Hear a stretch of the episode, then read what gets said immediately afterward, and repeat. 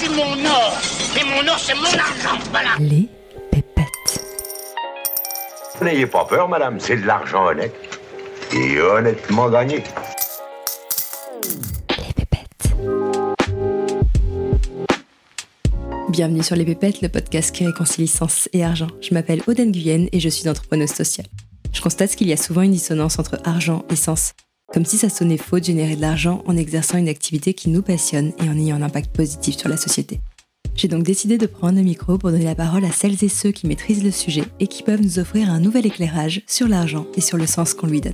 Et si après ça vous voulez encore plus de pépettes, retrouvez-moi sur Instagram, les pépettes podcast, où je serai ravie de papoter avec vous et d'approfondir les sujets qu'on aborde ici.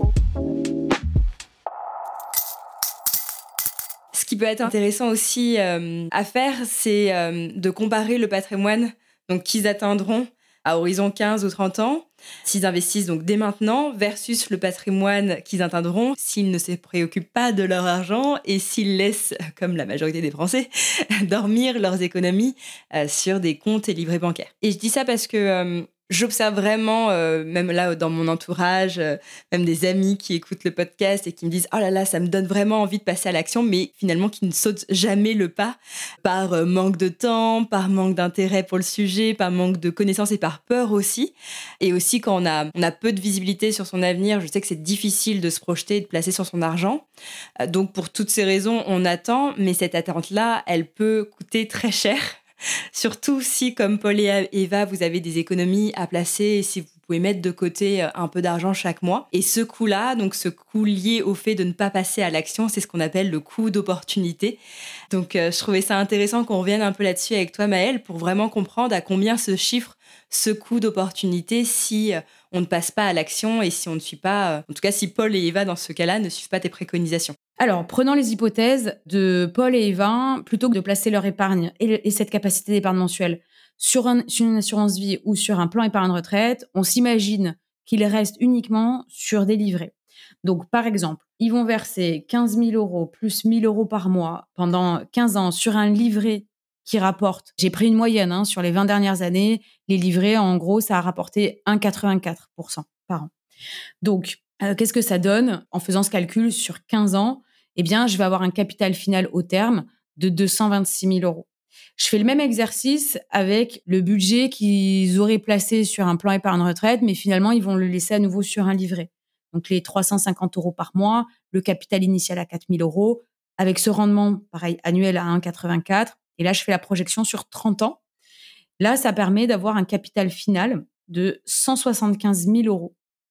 Donc, en gros, on voit quand même une sacrée différence entre je reste uniquement dans l'univers des livrets et je fais l'écureuil euh, avec un, taux de rendement qui est quand même assez faible, versus je mets vraiment dans des, dans des enveloppes capitalisantes et avec un niveau de risque plus élevé pour aller chercher des performances plus intéressantes, le capital n'est pas le même, on a une sacrée différence. Alors dans le premier scénario où Paul et Eva donc investissent, là ils arrivent au terme de leur projet à un capital total de 700 000 euros, puisqu'on avait 430 000 euros avec le PER et 270 000 euros avec l'assurance vie.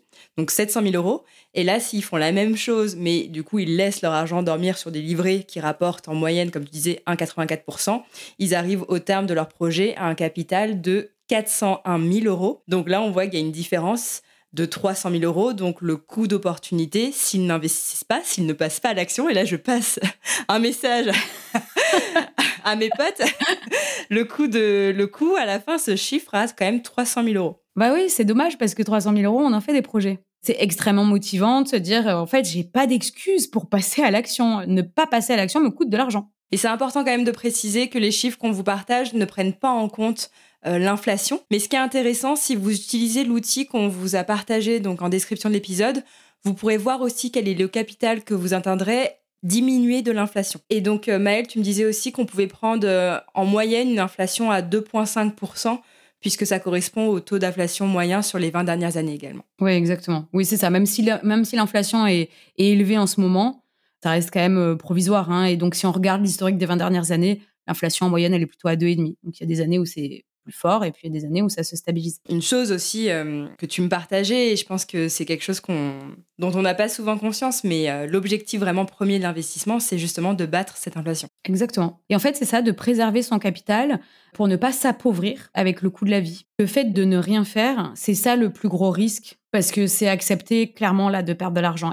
Et, euh, et, en l'occurrence, dans le cas de Paul et Eva, c'est 195 000 euros de versement cumulé en 15 ans chacun. S'ils le laissent sur le compte courant et si on prend ce coût-là d'inflation, eh bien, les 195 000 euros, dans 15 ans, ça serait l'équivalent de 135 000 euros de pouvoir d'achat d'aujourd'hui. Ça veut dire qu'ils auraient une perte de pouvoir d'achat de 60 000 euros, ce qui est énorme en fait, parce que on s'en rend pas compte. Tant que c'est sur le compte courant, on voit les mêmes chiffres. C'est invisible, c'est même très insidieux, parce que pendant ce temps-là, le paquet de pâtes, euh, il est plus à 1,60€, euh, mais il est à 4,20€. Et donc, ce que tu pouvais t'acheter il y a 10 ans, bah, tu peux peut-être plus te l'acheter aujourd'hui, et ça sera encore plus vrai dans 15 ans.